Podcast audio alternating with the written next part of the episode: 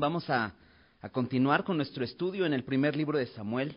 Si no has abierto tu Biblia ahí, te recuerdo, vamos a estar viendo el, capítulo eh, número 25. Así que abre tu Biblia ahí, vamos a, a estudiar este capítulo el día de hoy. Y pues Dios nos quiere hablar, así que pidámosle que nos enseñe y que prepare nuestros corazones para estar atentos a lo que Él quiere hablarnos. Si me acompañas, vamos a hacer una oración. Señor, gracias porque eres bueno, gracias por tu palabra, gracias por esta noche que nos permites nuevamente estar frente a tu palabra, Señor. A, eso nos reunimos, a eso nos conectamos, para eso dispusimos este tiempo, Señor, para escuchar tu voz, Señor. Y te pedimos, Señor, que abras nuestro entendimiento, abras nuestros oídos, abras nuestros ojos, pero principalmente abre nuestro corazón, Señor, para poder recibir tu palabra con mansedumbre, Señor, y que haga eh, como, como hace una semilla, Señor, que cae, que muere, Señor, y que brota y crece y da fruto, Señor, y bendice a otros, Señor. Eso es lo que queremos que haga tu palabra, Señor. Y te pedimos que tu Espíritu Santo sea el que haga esa obra, Señor. Nos ponemos en tus manos, ponemos este tiempo en tus manos, en el nombre de Jesús. Amén. Ah. Pues bien, capítulo 25 de Primera de Samuel. Dice así, murió Samuel y se juntó todo Israel y lo lloraron y lo sepultaron en su casa en Rama. Y se levantó David y se fue al desierto de Parán. Y en Maón había un hombre que tenía su hacienda en Carmel, el cual era muy rico, y tenía tres mil ovejas y mil cabras. Y aconteció que cuando estaba esquilando sus ovejas en, en Carmel, perdón, y aconteció que estaba esquilando sus ovejas en Carmel. Y aquel varón se llamaba Nabal, y su mujer Abigail. Era aquella mujer de buen entendimiento y de hermosa apariencia. Pero el hombre era duro y de malas obras, y era de linaje de Caleb. Y oyó David en el desierto que Nabal esquilaba sus ovejas. Entonces envió David diez jóvenes y les dijo, subid a Carmel e id, e a, a Nabal y saludadle en mi nombre, y decidle así, sea paz a ti y a tu familia, y paz a todo cuanto tienes. He sabido que tienes esquiladores. Ahora, tus pastores han estado con nosotros. No les tratamos mal, ni les faltó nada en todo el tiempo que han estado en Carmel. Pregunta a tus criados, y ellos te lo dirán. Haye por tanto estos jóvenes gracia en tus ojos, porque hemos venido en buen día, te ruego que des lo que tuvieres a la mano a tus siervos y a tu hijo David. Entonces, pues, si recuerdas, David está, continúa huyendo. La semana pasada vimos este, esta escena tan, tan importante en este libro, porque David le muestra a Saúl que él no tiene nada contra contra él. Y veíamos en David un gran ejemplo de alguien que teme a Dios y por ser Saúl, el ungido de Dios, no toca su vida, aunque ya prácticamente lo tenía simplemente para dar la estocada final, pero él teme a Dios y entonces no lo mata, sale, le da la cara y le dice, no tengo nada contra ti, todo lo que has escuchado es falso. Vemos como si Saúl entendiera lo que David dice, incluso pensábamos que Saúl podría estar arrepentido, pero no es así, sigue enfocado en sí mismo, lo vimos regresando a su casa y el último versículo del capítulo 24 dice que David y sus hombres subieron al lugar fuerte. ¿Te recuerdas? Estaba en este lugar de Engadi. Esto está pegado al mar muerto en la costa. Pero aquí empieza el capítulo diciendo que muere Samuel. Ahora este libro se llama Samuel. Y bueno, este libro junto con Segunda de Samuel eh, forman parte de un solo libro. En este sentido, no, no, podríamos pensar que Samuel escribió todo el libro, porque realmente aquí en el capítulo 25 de, de Primera de Samuel, Samuel muere, Samuel no sigue escribiendo, sino yo creo que es importante eh, lo que dice este versículo, porque al llamarle el libro de Samuel, quiere decir que de alguna manera están honrando quién era Samuel. Y si recuerdas, Samuel era este jovencito, este niño que empezó a servir desde muy corta edad en el, en el templo. Era de la familia de los sacerdotes. Recuerdas, fue criado por Elí, un sacerdote, cuando su madre, después de que tenía la edad suficiente para ya no depender de su madre, en, un sentido muy básico, lo lleva a Silo y lo entrega a, a Elí. Lo vimos crecer, lo vimos escuchando a Dios desde muy corta edad, incluso escuchando palabras de juicio contra la casa de Elí, pero lo vimos siendo fiel. Se considera el último juez de Israel porque empieza la etapa de los reyes. Sin embargo, los reyes también fungían como jueces, también juzgaban eh, dentro de Israel. Pero en esta etapa de los jueces, este se considera el último juez. Es el primer profeta o que vemos como representante de los profetas. Y entonces llega a su fin, llega, su vida llega a su fin. Y es que debemos saber esto, ¿no? que en este mundo hay un fin. Y es importante recordar esto. Samuel vivió para Dios toda su vida, pero llegó a su fin. Tristemente, el pueblo de Israel no podía confiar al cien por ciento en Samuel. ¿Por qué? Porque tuvo un fin. Así como no podemos confiar en los hombres, porque tienen un fin. Solo hay un hombre que no tiene fin, que es Jesucristo. Él vino a este mundo, Él no tiene principio, pero vino a nuestro mundo, se hizo hombre y nació como un bebé, y podríamos decir que llegó a su fin, pero se levantó de los muertos y no muere. Es en el único que podemos confiar. Samuel, un gran hombre de Dios, pero no, no podemos depositar nuestra confianza 100% en Él, aunque el pueblo pudo confiar en Él. Y si recuerdas, en muchos momentos lo rechazaron. Uno de estos momentos principales es cuando el pueblo pide rey. Desde antes lo habían menospreciado, pero después Dios le da una gran victoria. El pueblo está emocionado por este gran juez, pero la emoción del pueblo es, es, dura poco y después piden un rey. Este, este este juez, Samuel, es el que les unge a Saúl como rey y después unge a David también como rey. Pero en Hebreos, en Hebreos 11, mencionando esta hermosa lista que hay acerca de todos estos hombres que vivieron por fe, y muchos nombres de, de, muchos que vivieron por fe no están, pero el de Samuel sí. En el versículo 32, en Hebreos 11, 32, eh, está concluyendo esta parte de estos hombres de fe, eh, el escritor de Hebreos. Y él dice, ¿y qué más digo? Porque el tiempo me faltaría contando de Gedeón, de Barak, de Sansón, de Jefté, de David, así como de Samuel y de los profetas. Me encanta porque su nombre está escrito aquí en la palabra de Dios. Nos podemos identificar con Samuel porque todos hay, aquellos que hemos confiado en Jesús, nuestros nombres están escritos en el libro de la vida. Y aunque un día muramos, nuestros nombres no se borrarán de ahí, sino viviremos con todos estos hombres que decidieron confiar en Dios. Pero aquí Samuel muere y dice, lo sepultaron en su casa en Ramá. Y continúa la historia diciéndonos que se levantó David y se fue del desierto eh, al desierto de Parán. Entonces, te decía, estaba en Engadi, en esta zona del, del, del Mar Muerto, y va al sur. Y parece que David se va alejando cada vez más de la zona de Israel. Y es que lo vimos, vimos a Saúl persiguiéndolo.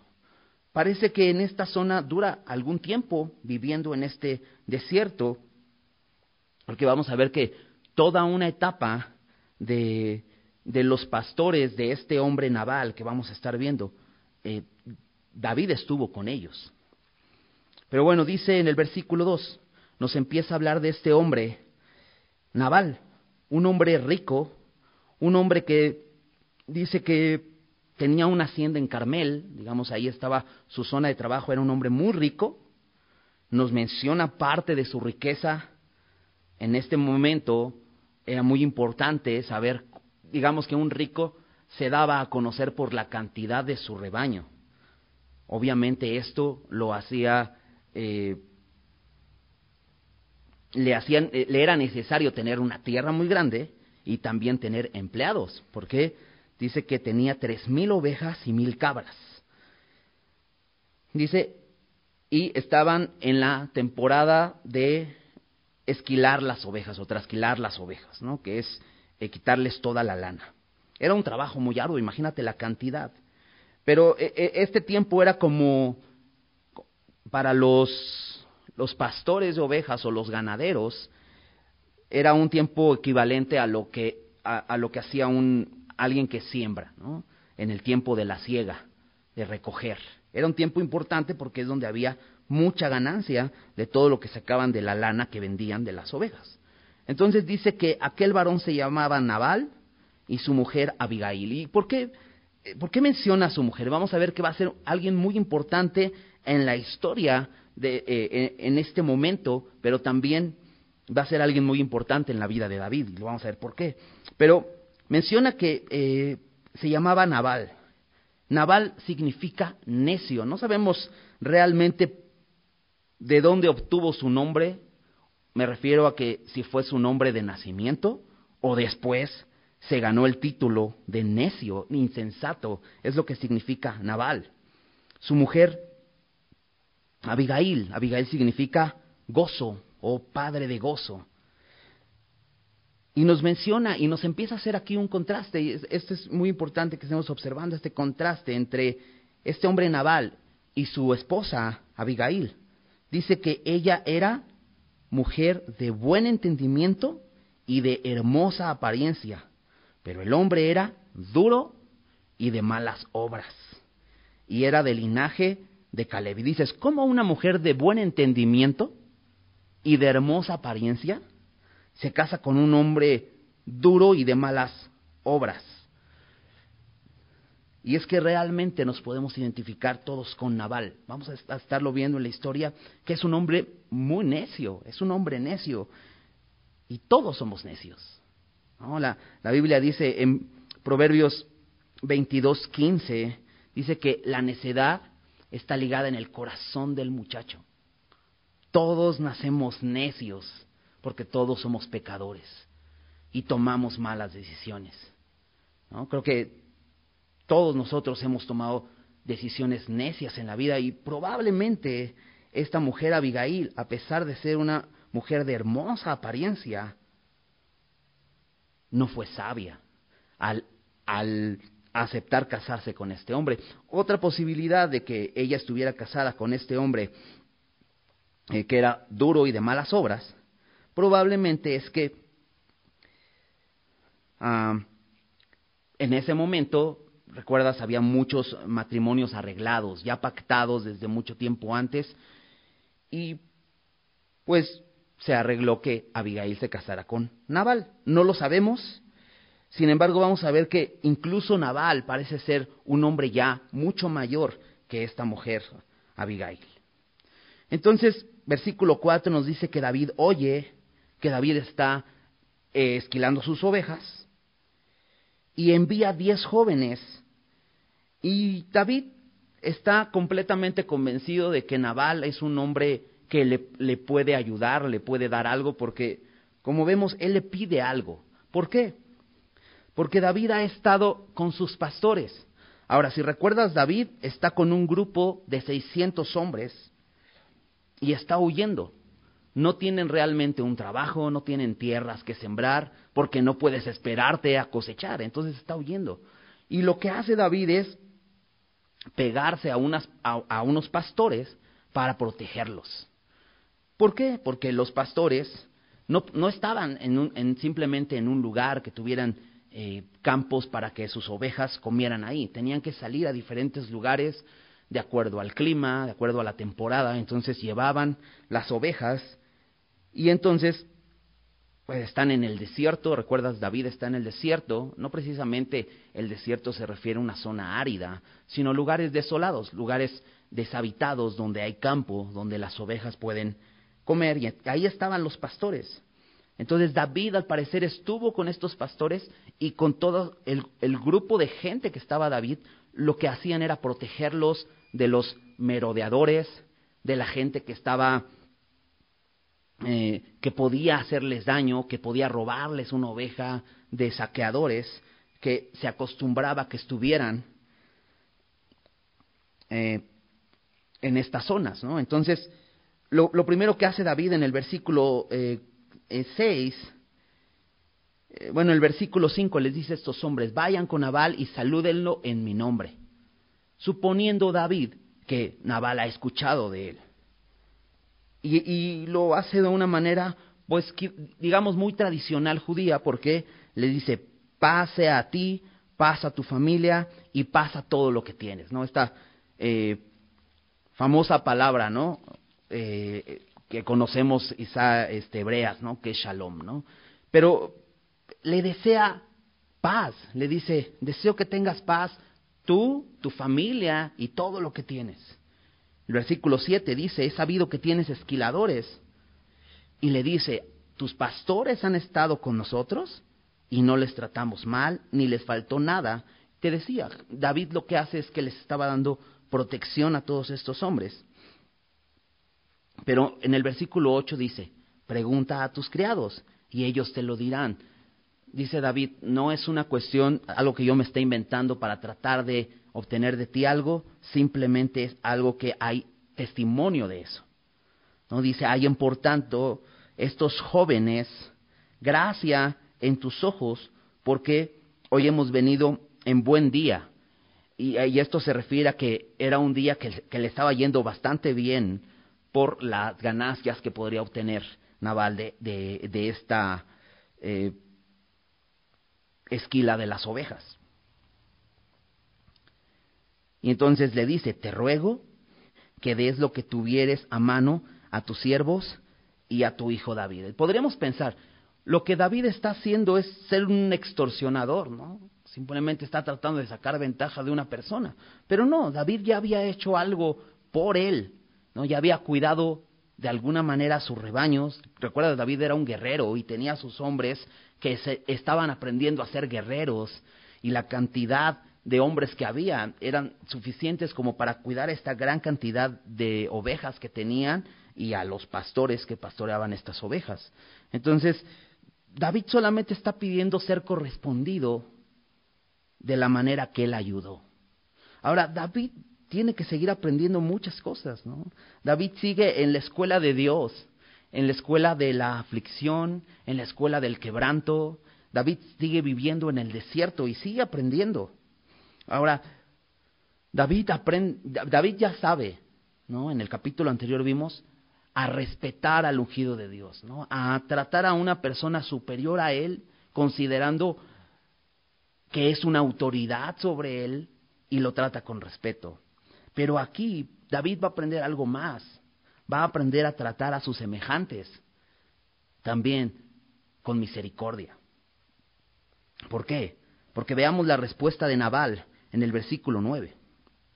Dice, cuando llegaron los jóvenes, enviados por David, dijeron a Nabal todas estas palabras en nombre de David y callaron. Esto es, esperaron su respuesta.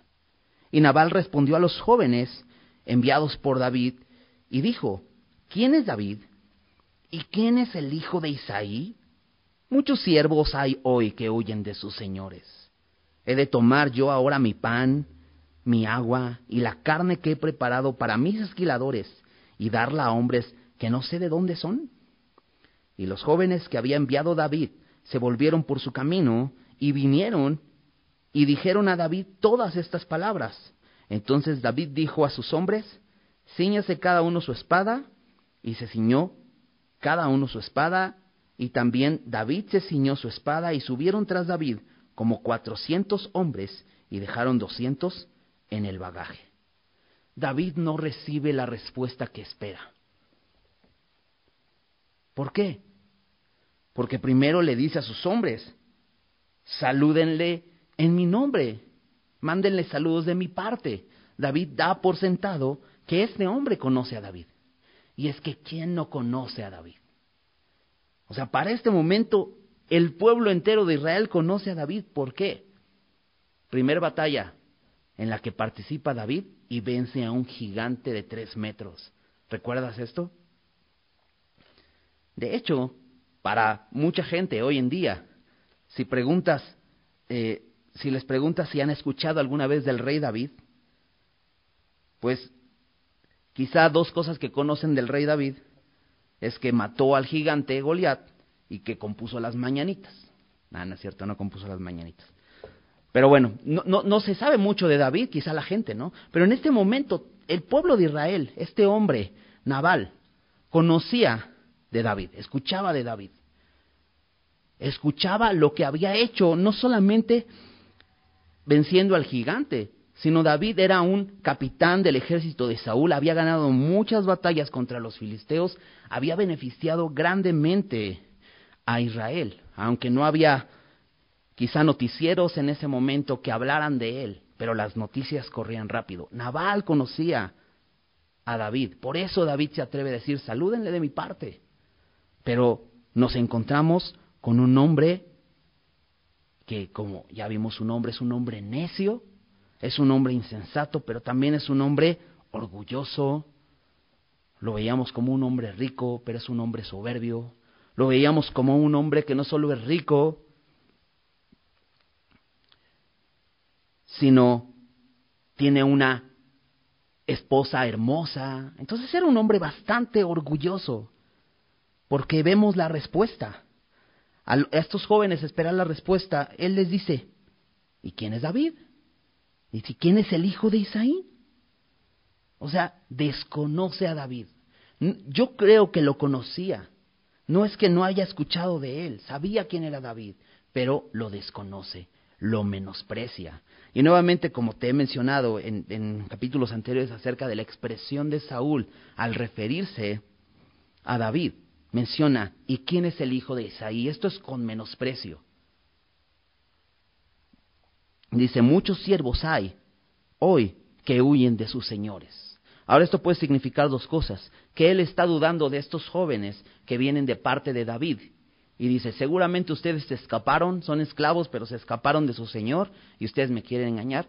O está hablando precisamente de David, diciendo, David no es nada y realmente él es un hombre rebelde que se escapó de su Señor. Sabemos que no era así. Y entonces versículo 11 dice, he de tomar yo ahora mi pan y mi agua y la carne que he preparado para mis esquiladores y darla a, hombre, a, hombres que no sé de dónde son.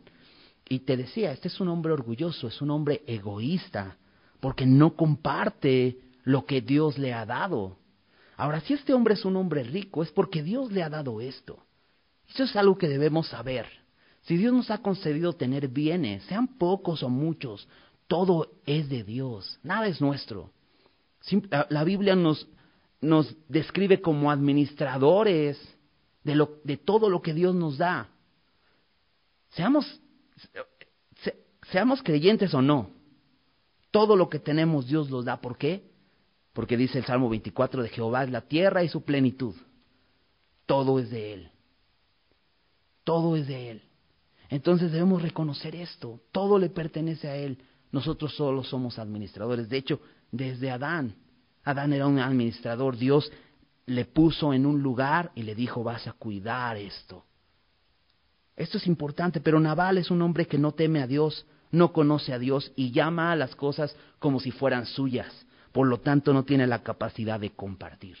Y ese es el problema muchas veces, que consideramos las cosas como nuestras y no tenemos la capacidad de compartirlas. Pero si las consideramos como algo que Dios nos ha dado, entonces podemos ponerla al servicio de otros.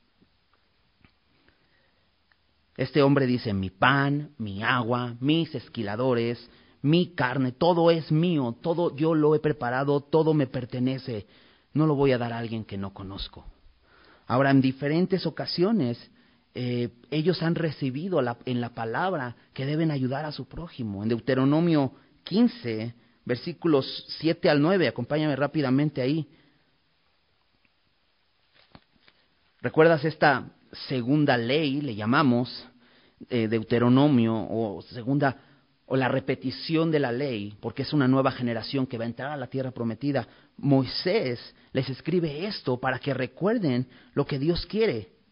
Entonces en el versículo 7 eh, de Deuteronomio 15 dice, cuando haya en medio de ti menesteroso de alguno de tus hermanos en alguna de tus ciudades, en la tierra que Jehová tu Dios te da, no endurecerás tu corazón, ni cerrarás tu mano contra tu hermano pobre, sino abrirás a él tu mano libremente y en efecto le prestarás lo que necesite. Fíjate cómo dice el versículo 9. Porque Dios conoce nuestros corazones. Y dice, guárdate de tener en tu corazón pensamiento perverso, diciendo, cerca está el año séptimo, el de la remisión, y mires con malos ojos a tu hermano menesteroso para no darle, porque él podrá clamar contra ti a Jehová, y se te contará por pecado. Muchas veces tratamos de malinterpretar, ¿no? Y, dice Dios, guárdate de, no pensar, ah, pues ya viene el, momento pues donde pues voy a ir a pedir perdón, entonces pues de una vez aprovecho y no le doy, cierro mi corazón y no ayudo, ¿no? Proverbios 3:27 eh, dice que cuando tienes en tu mano poder dar a alguien, no te reserves, ¿no? No digas a tu prójimo, anda, vuelve, mañana te daré, ¿no? Cuando tienes contigo que darle. Y Nabal tenía que darle a David y a sus hombres, pero cerró su corazón. Era un hombre egoísta, no quiso dar. Entonces, ¿qué sucede en el versículo 12? Estos jóvenes que envía David, algo interesante es que menciona que son jóvenes. Dios no envió a los hombres más eh, imponentes para que Nabal tuviera miedo. No, porque David iba en son de paz. ¿no? Recuerda, le desea paz.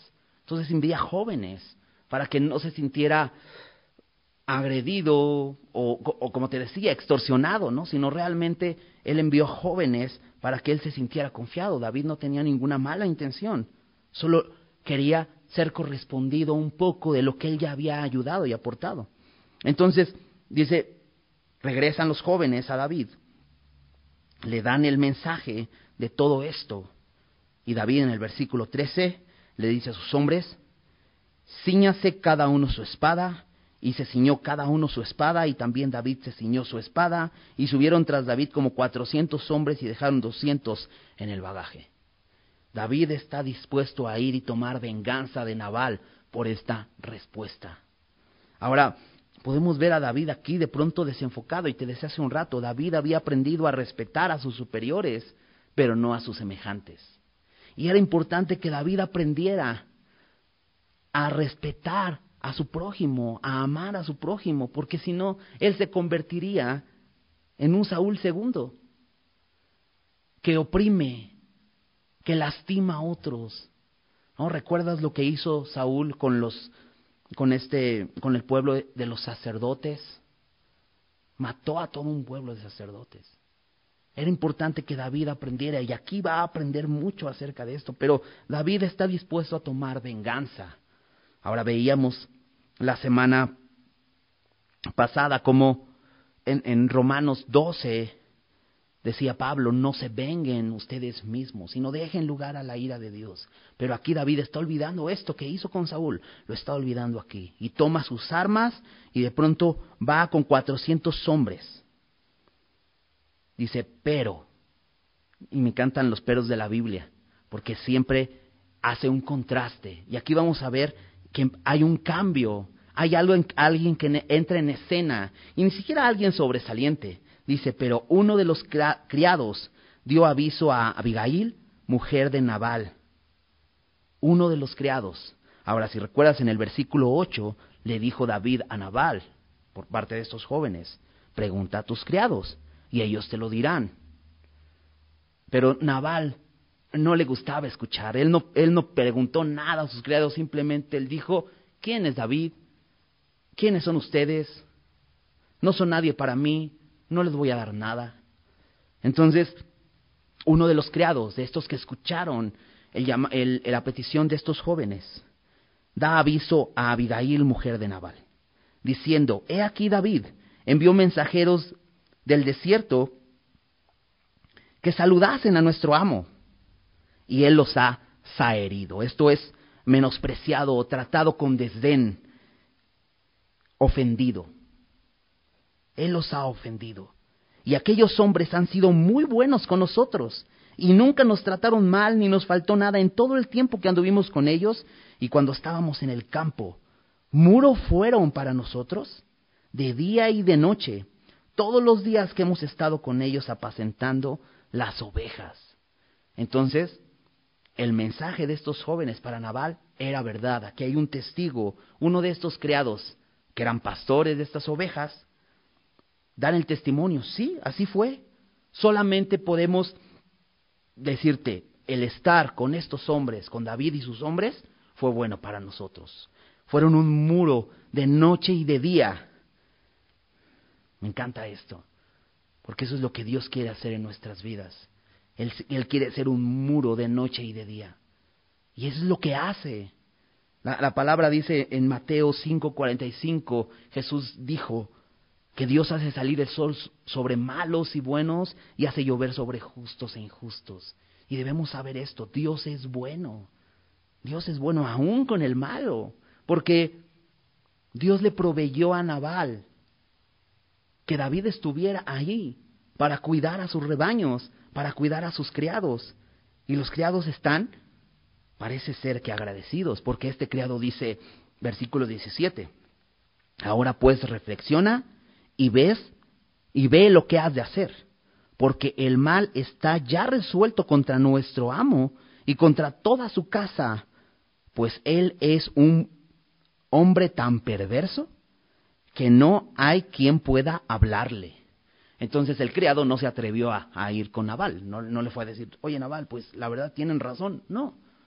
Se quedó callado porque dice, es un hombre tan perverso que no hay quien se atreva hablarle. Es un hombre duro. Lo veíamos, de malas obras. Es un hombre duro de malas obras, perverso y no acepta explicaciones. Entonces le dice, le dice este criado a, Abigail, reflexiona y ve lo que vas a hacer.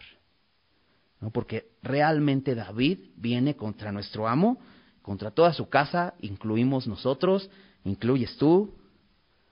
Esto, esto muestra que este criado, así como sabía que David era un hombre bueno, un hombre que protegía, también era un guerrero, que era capaz de destruir toda la casa de Nabal. Entonces, versículo 18, Abigail tomó luego doscientos panes, dos cueros de vino, eh, cinco ovejas guisadas, cinco medidas de grano tostado, cien racimos de uvas pasas, y doscientos panes de higos secos y lo cargó todo en asnos. Y dices, ¿de dónde sacó todo esto? Si te das cuenta, no dice preparó, sino los tomó. Al parecer, estos cueros de vino, estos cueros llenos de vino, estos doscientos panes, estas medidas de grano tostado, los racimos de uvas pasas, los panes de higos, todo eso ya estaba dispuesto. Es una gran cantidad de cosas. ¿Por qué Naval no se los dio? Porque era un hombre perverso, era un hombre egoísta que no compartía. Ya lo tenía. Lo que leíamos en Deuteronomio. Si puedes dar, ayudar, ayuda, no cierres tu corazón, lo que veíamos en Proverbios. Si tienes a tu mano para dar, no cierres tu corazón. Dios nos quiere enseñar esto. Muchas veces tenemos y no queremos soltar lo que Dios nos ha dado porque lo consideramos nuestro. Consideramos que nosotros lo obtuvimos, pero todo esto Dios se lo había dado a Nabal. Abigail toma una buena decisión, junta todo esto, versículo 19, y dijo a sus criados, id adelante de mí, y yo seguiré luego, y nada declaró a su marido Nabal. Y montando un asno, descendió por una parte secreta del monte, y he aquí David y sus hombres venían frente a ella, y ella le salió al encuentro. No sabemos realmente por qué Abigail no le haya dicho a Nabal. Probablemente, como le dijo el criado, era un hombre muy duro y no le iba a permitir. Pero podríamos pensar también que por la distancia era mejor para Abigail tomar una decisión de primero ir a llevar esto a David. Porque ella reúne todo esto y va con un regalo a David para encontrarse con él. Pero si vemos cosas como que dice que monta un asno y descendió por una parte secreta del monte, definitivamente no es un buen ejemplo para una esposa el hacer cosas en oculto de su esposo.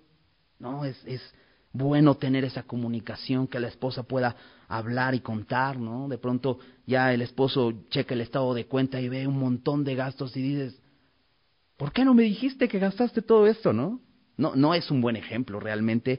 Esta mujer, Abigail, está haciendo cosas en secreto. Sin embargo, va y vamos a ver el, realmente el significado de esa historia que, que nos quiere hablar. Hay algo mucho más profundo.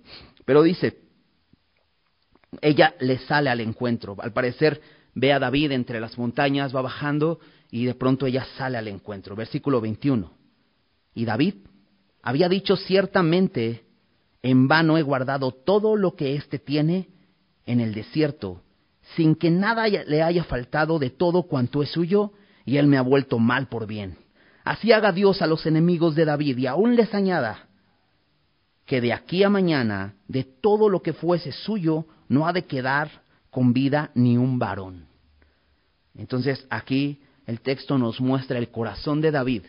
Ya vimos en el momento que les dice a sus hombres, tomen sus armas, van en camino a la casa de, de Nabal, pero aquí muestra el corazón de David. No solamente es tomen sus armas, no estaba dispuesto simplemente a intimidar, estaba dispuesto a matar. Y David empieza a hablar con menosprecio de su prójimo, porque fíjate, dice, ciertamente en vano he guardado todo lo que éste tiene en el desierto. ¿Te acuerdas cómo se refería a Saúl? El ungido de Dios. Pero aquí dice este.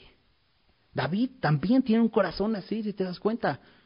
Menosprecio. Está herido. ¿Por qué? porque este hombre lo había menospreciado. Se siente con ganas de venganza. Y sin duda pueden venir esos sentimientos a nuestro corazón, pero no debemos dejar que avancen. David está dispuesto. Dice, me ha vuelto mal por bien. Yo solo le he hecho bien y él me ha pagado mal. Por eso en Gálatas 6, 9 dice, no nos cansemos pues de hacer bien, porque a su tiempo cegaremos y no desmayamos.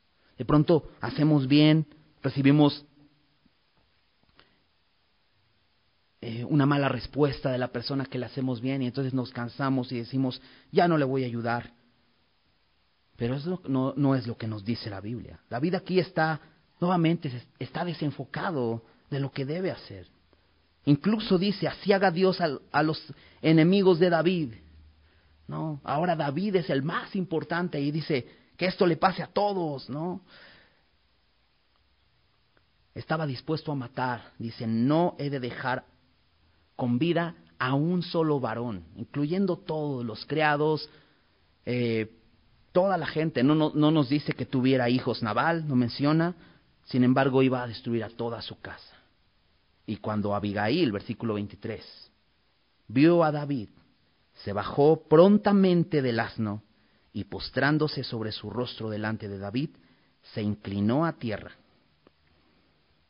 y se echó a sus pies y dijo, Señor mío, sobre mí sea el pecado, mas te ruego que permitas que tu sierva hable a tus oídos y escucha las palabras de tu sierva. No hagas caso ahora, no haga caso ahora mi Señor de este hombre perverso, de Nabal, porque conforme a su nombre así es él él se llama Nabal, y la insensatez está con él. Mas yo, tu sierva, no vi a los jóvenes que tú enviaste. Esta mujer Abigail intercede, pero si te das cuenta, lo hace con un corazón completamente humilde. De entrada ella toma una postura de sumisión.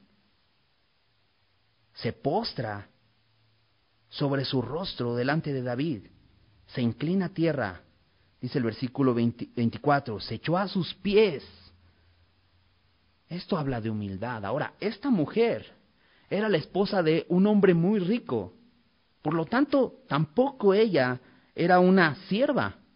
Ella era la ama de todas sus siervas, ¿no? Entonces, vemos un corazón que se humilla voluntariamente. Y dice a David, Señor mío. ¿Esto qué, qué dice? Rey. ¿Sabes qué me encanta? Que esta mujer está reconociendo a David como rey. Ahora, no está, no está diciendo que no conocía que Saúl era el rey, sino de hecho lo vamos a ver un poquito más adelante, cómo ella reconoce que Saúl está persiguiendo a David.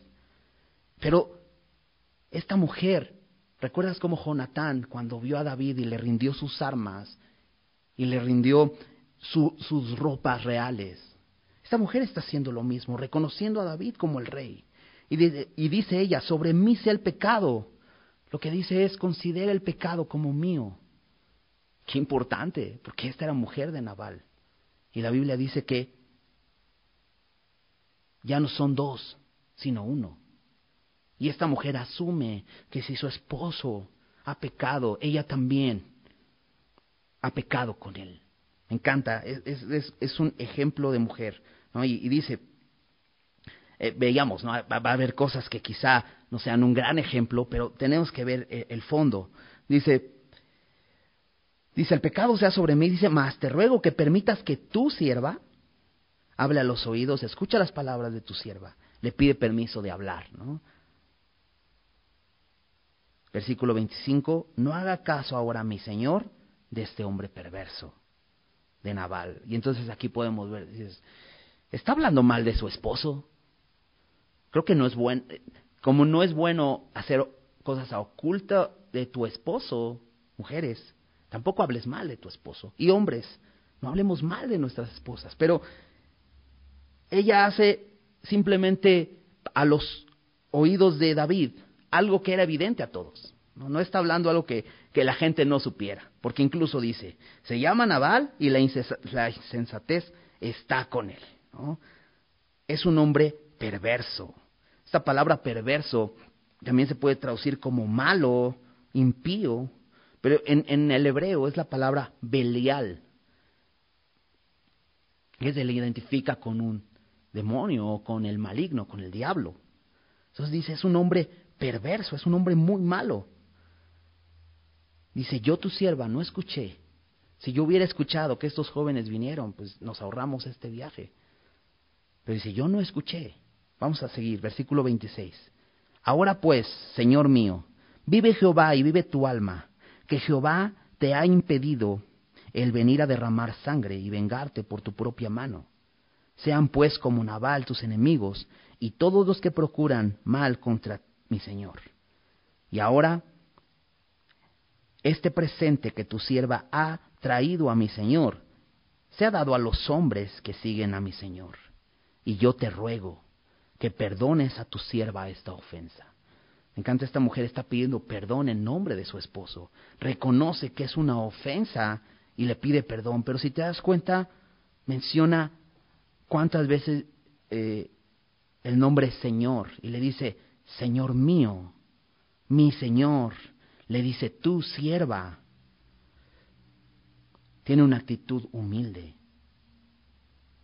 Y dice, versículo 28, y yo te ruego que perdones a tus siervas esta ofensa, pues Jehová de cierto hará casa estable a mi Señor, por cuanto mi Señor pelea las batallas de Jehová, y mal no se ha hallado en ti en tus días. Esta mujer conoce bastante de David. De entrada le he llamado rey, pero aquí dice que Dios le dará un trono estable ella ha escuchado de que David pelea las batallas de Jehová. Incluso tiene buen testimonio de él porque dice, mal no se ha hallado en ti en tus días. David era conocido. Nabal no quiso reconocerlo, pero es que no, hubiera, no es que no hubiera escuchado de él, simplemente cerró su corazón y no quiso reconocerlo. Ella lo conocía y salió a su encuentro porque quería impedir que matara a su esposo. Pero aquí vemos algo más. No solamente quería impedir que matara a su esposo, sino que quería impedir que David hiciera mal. Porque dice, no se ha hallado mal en, tu, en ti en tus, en, estos, en tus días. Eh, eh, todo este tiempo que te hemos conocido, no hemos escuchado nada malo en ti. No hagas algo malo ahora.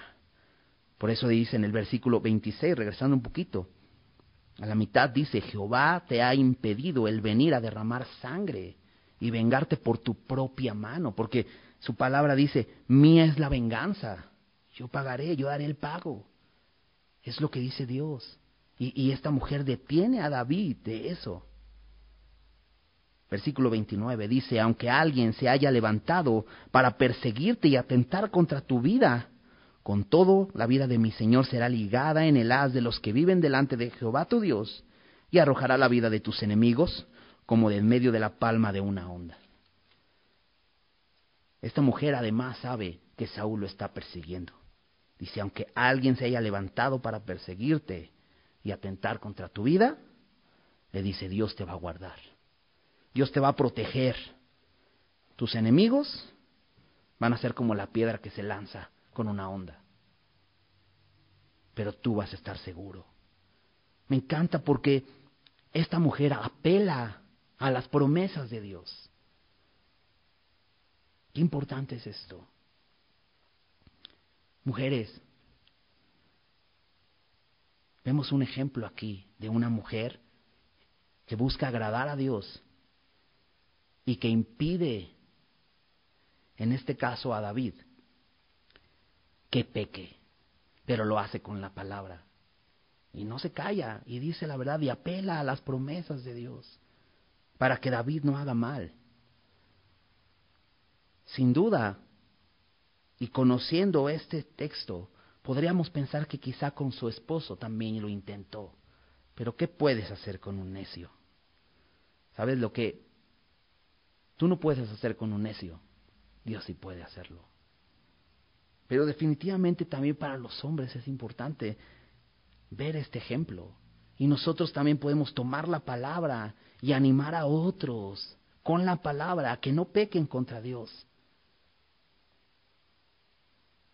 Recordar las bondades de Dios, las promesas de Dios, los cuidados de Dios. Y de esa manera puedes hacer que una persona desista de hacer lo malo. Versículo 30.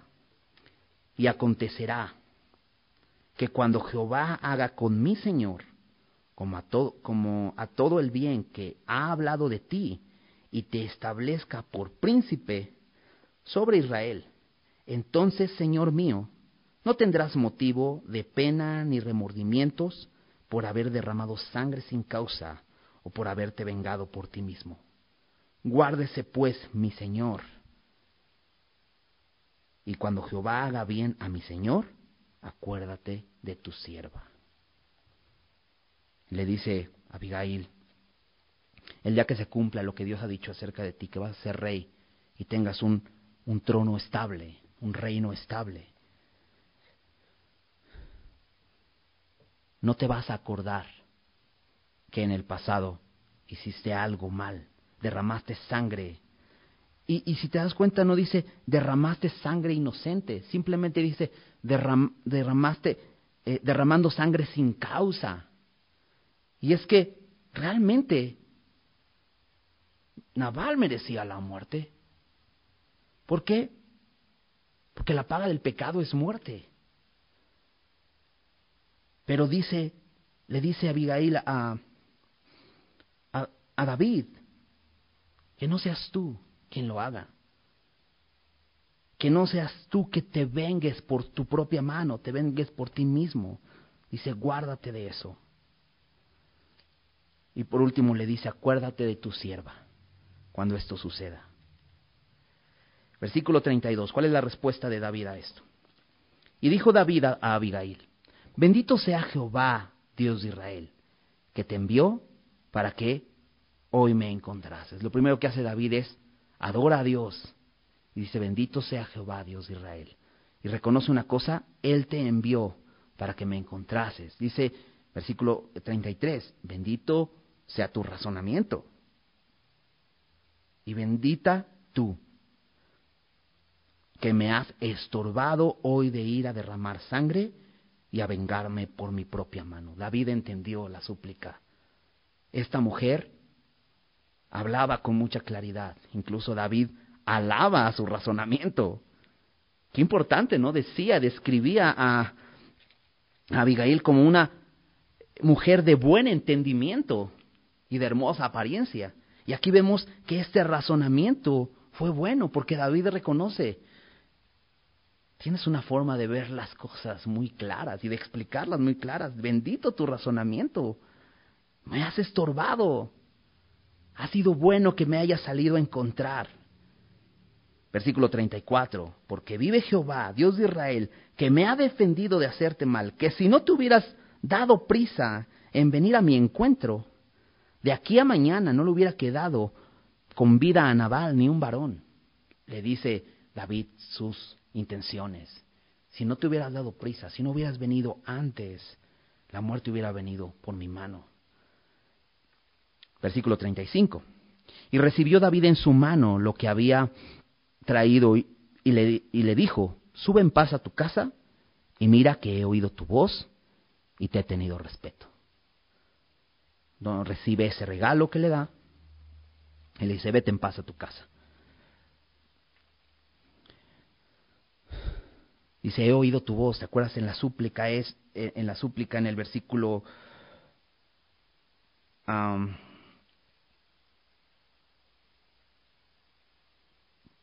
en el versículo 24 le dice, permíteme que yo hable, no, escúchame. Me encanta porque David aquí le responde, te he escuchado. No puedes subirte tranquila, he escuchado tu consejo, no lo voy a desechar. Y entonces, versículo 36, y Abigail volvió a Nabal, y he aquí que él tenía banquete en su casa como banquete de rey. Y el corazón de Nabal estaba alegre y estaba completamente ebrio, por lo cual ella no, le declaró cosa alguna hasta el día siguiente. Abigail regresa a su casa y encuentra el pachangón. ¿no? Porque Nabal, como este momento tan importante para los eh, eh, pues los que tienen ovejas, los que tienen ganado, ¿no? Te decía, era un, momento importante porque había gran, gran ganancia en esta esquila de las ovejas. Entonces, encuentra que hay banquete, y, y interesante dice como banquete de rey, porque es lo que se sentía Nabal. Por eso es que no consideró a David, porque seguramente Nabal sabía que David era el rey y él era su propio rey. Por eso lo menosprecia. Y él tiene en su casa un banquete como de rey, dice, y el corazón de Nabal estaba alegre.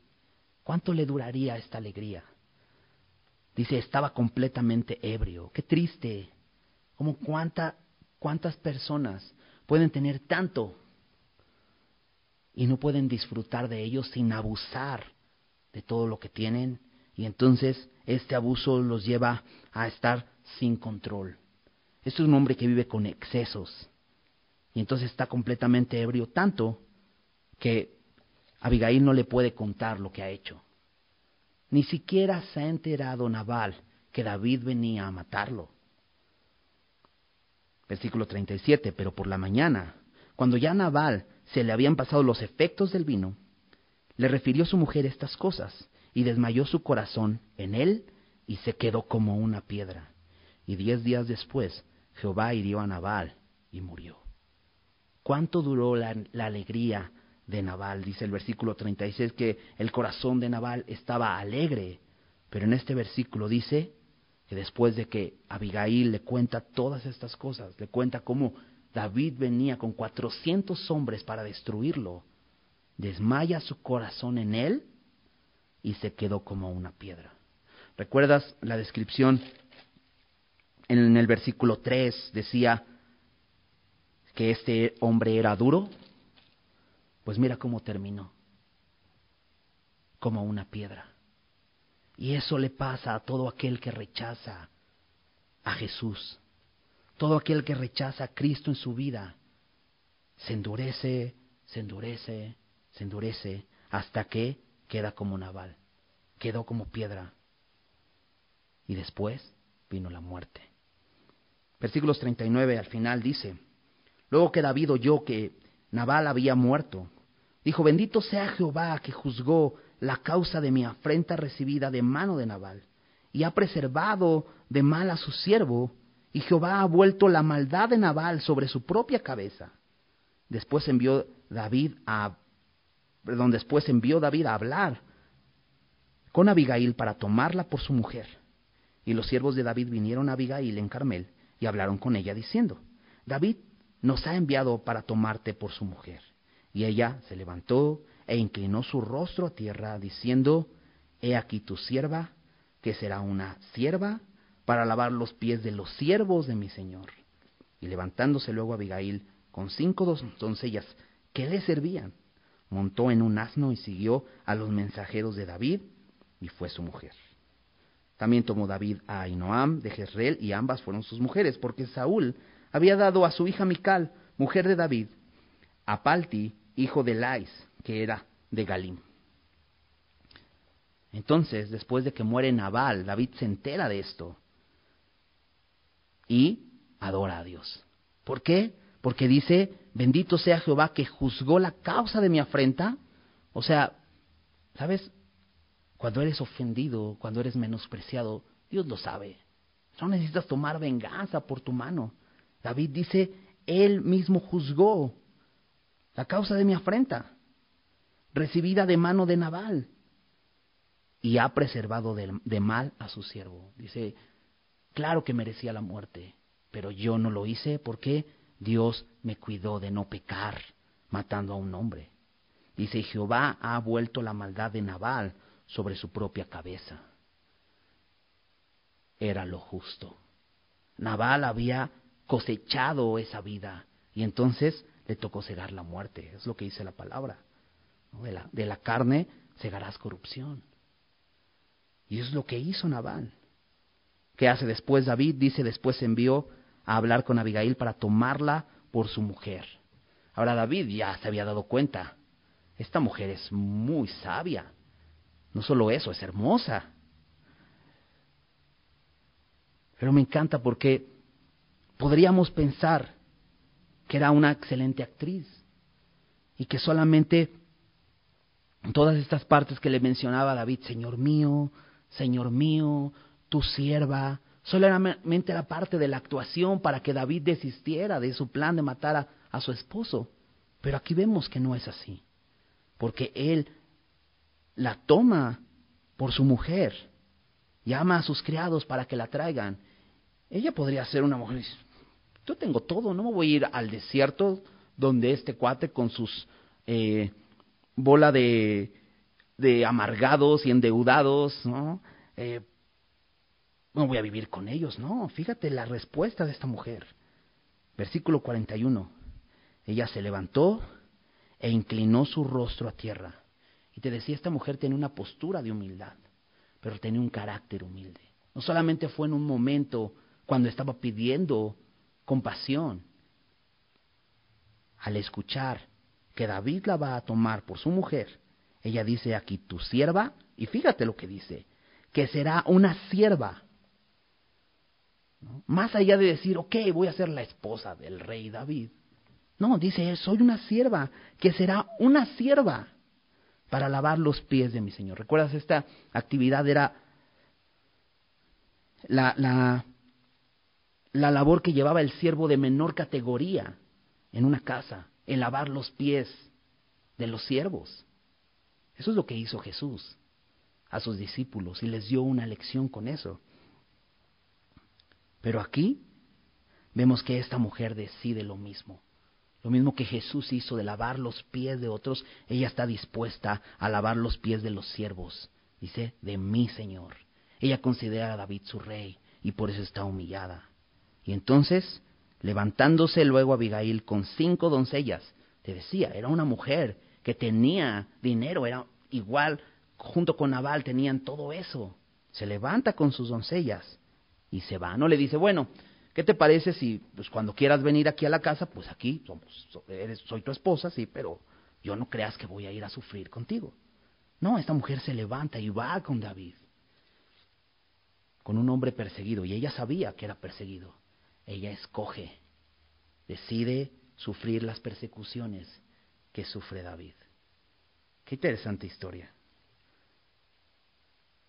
Después dice que David toma a Inoam de Jerrel y ambas fueron sus mujeres. ¿Qué onda con David? Bueno, definitivamente David no está siguiendo el orden de Dios. En Génesis 2 dice que varón y hembra los creó. No, no, no dice varón y hembras para que el hombre pueda tener muchas mujeres. No. El diseño de Dios es un hombre y una mujer. David definitivamente como un ser humano pecador también toma malas decisiones y aquí toma a dos mujeres y menciona algo más, que Saúl, ¿recuerdas? La hija de Saúl era esposa de David. Saúl tomó a su hija y se la dio a otro. Y entonces ahora David tiene dos mujeres y va a tener más mujeres. Está mal definitivamente y esto va a traer muchos problemas a David. Tanto que va a dejar un mal ejemplo a sus hijos. Porque el siguiente hijo tiene muchísimas más mujeres, ¿no? El siguiente rey, el, Salomón, muchísimas más mujeres que hicieron que su corazón se desviara. Y ahí ves cómo todo siguiendo ese mal ejemplo de David por, tomar esas decisiones.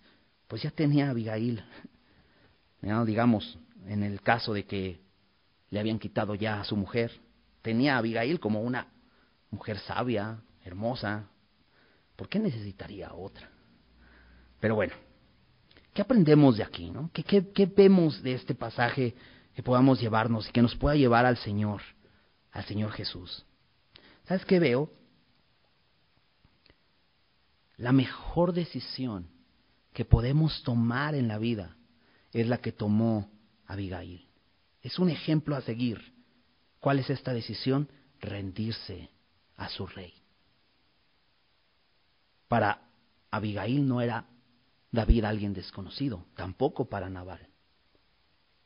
Nabal es un ejemplo de insensatez, es un ejemplo a no seguir, tomando decisiones necias. ¿Sabes cuál es la decisión más necia de un hombre en este mundo? Rechazar a Jesucristo. Esa es la decisión más necia.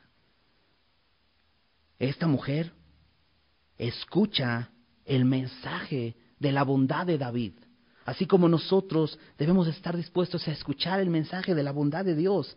Sin embargo, vemos a Nabal como un contraste de alguien que no escucha. Este, este siervo decía, este hombre no escucha, es perverso y no escucha.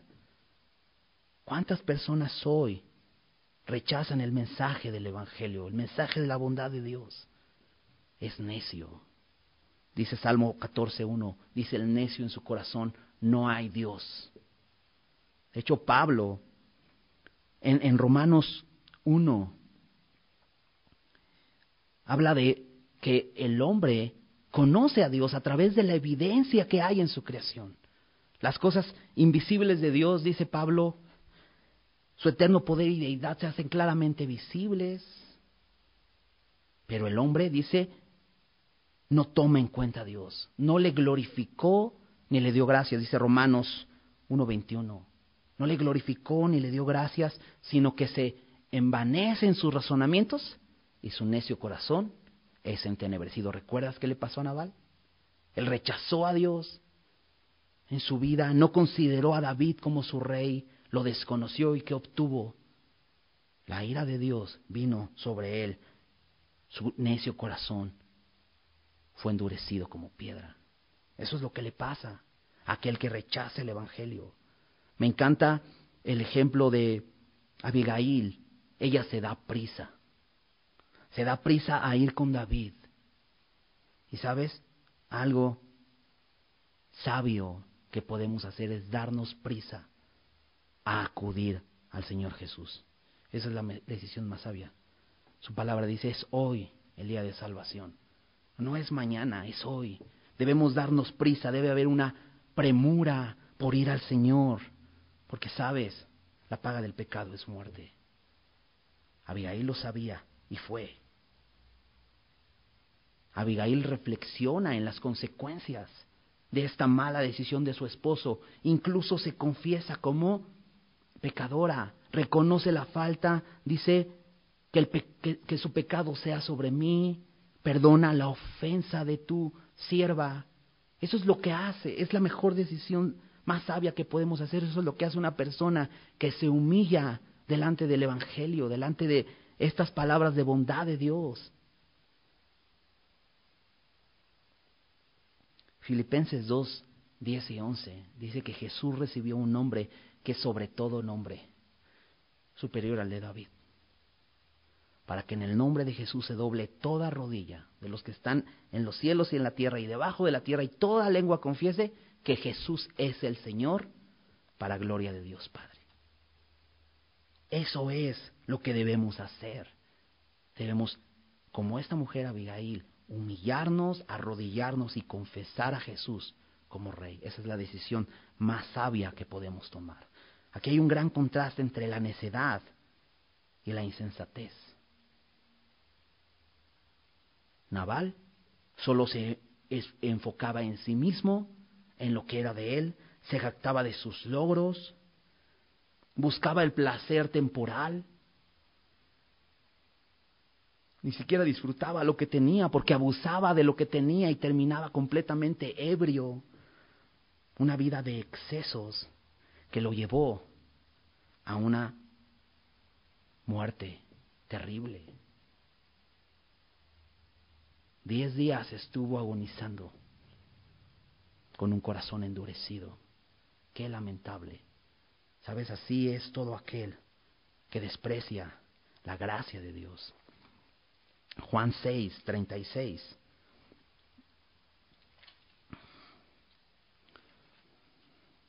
Perdón, Juan 3, 36.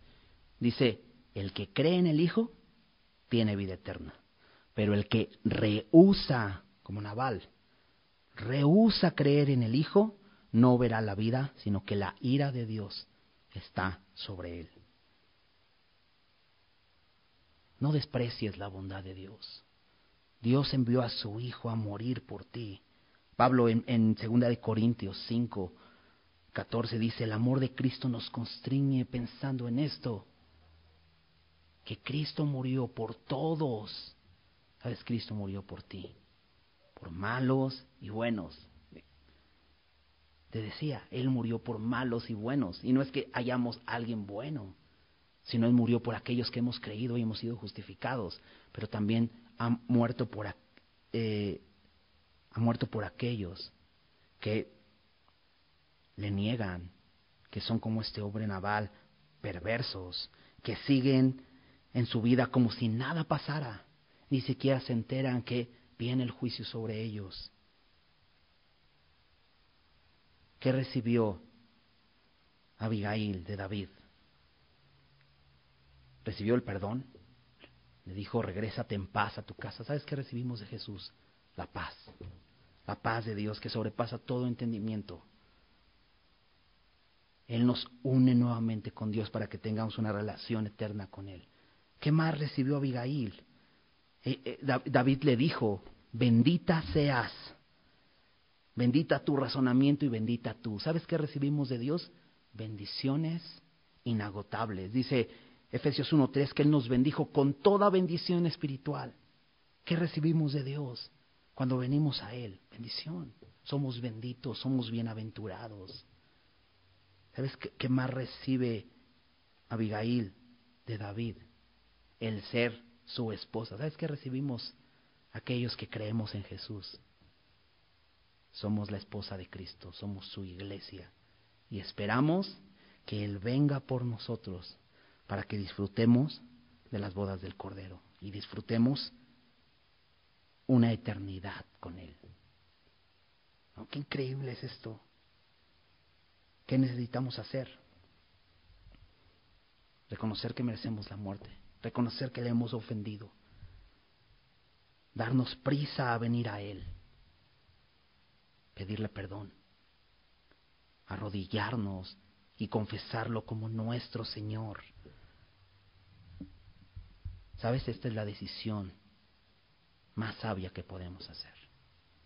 Acompáñame a orar. Señor, gracias porque eres fiel. Gracias por tu palabra. Gracias, Señor, porque nos hablas en ella, Señor, y nos muestras, Señor, cómo te necesitamos a ti, Señor. Y así como esta mujer decidió ir a a David y rendirse y reconocer que Él era el Rey. Así hoy nos llamas a nosotros, Señor, a venir a rendirnos, Señor, y dejar nuestro orgullo a un lado, dejar nuestra posición, dejar nuestras obras y venir en humildad y rendirnos y confesarnos como tus siervos y recibir de ti tu perdón, tus bendiciones, la promesa de tu regreso, porque estaremos en eternidad contigo, Señor, por tu gracia, por lo que tú hiciste por tu Hijo en la cruz. Muchas gracias, Señor. Gracias, Señor, porque es la mejor decisión que hemos podido hacer. Darte nuestra vida. Es la mejor decisión, Señor. No hay nadie como tú. Señor, te pedimos por aquellos que siguen rechazándote en su necedad. Hombres impíos, perversos que te rechazan día a día, que necesitan de ti, que se aferran a sus logros y no reconocen que tú eres el Rey. Señor, revélate a sus vidas, Señor. Ayúdanos a, predicar este mensaje de tu bondad, de cómo tú nos has estado cuidando. Y solo, solo pides una cosa, Señor, que correspondamos a tu amor. Tú ya diste a tu Hijo por nosotros, Señor. Te damos muchas gracias, Señor, por tu palabra. Gracias, Señor, por este tiempo. En el nombre de Jesús. Amén.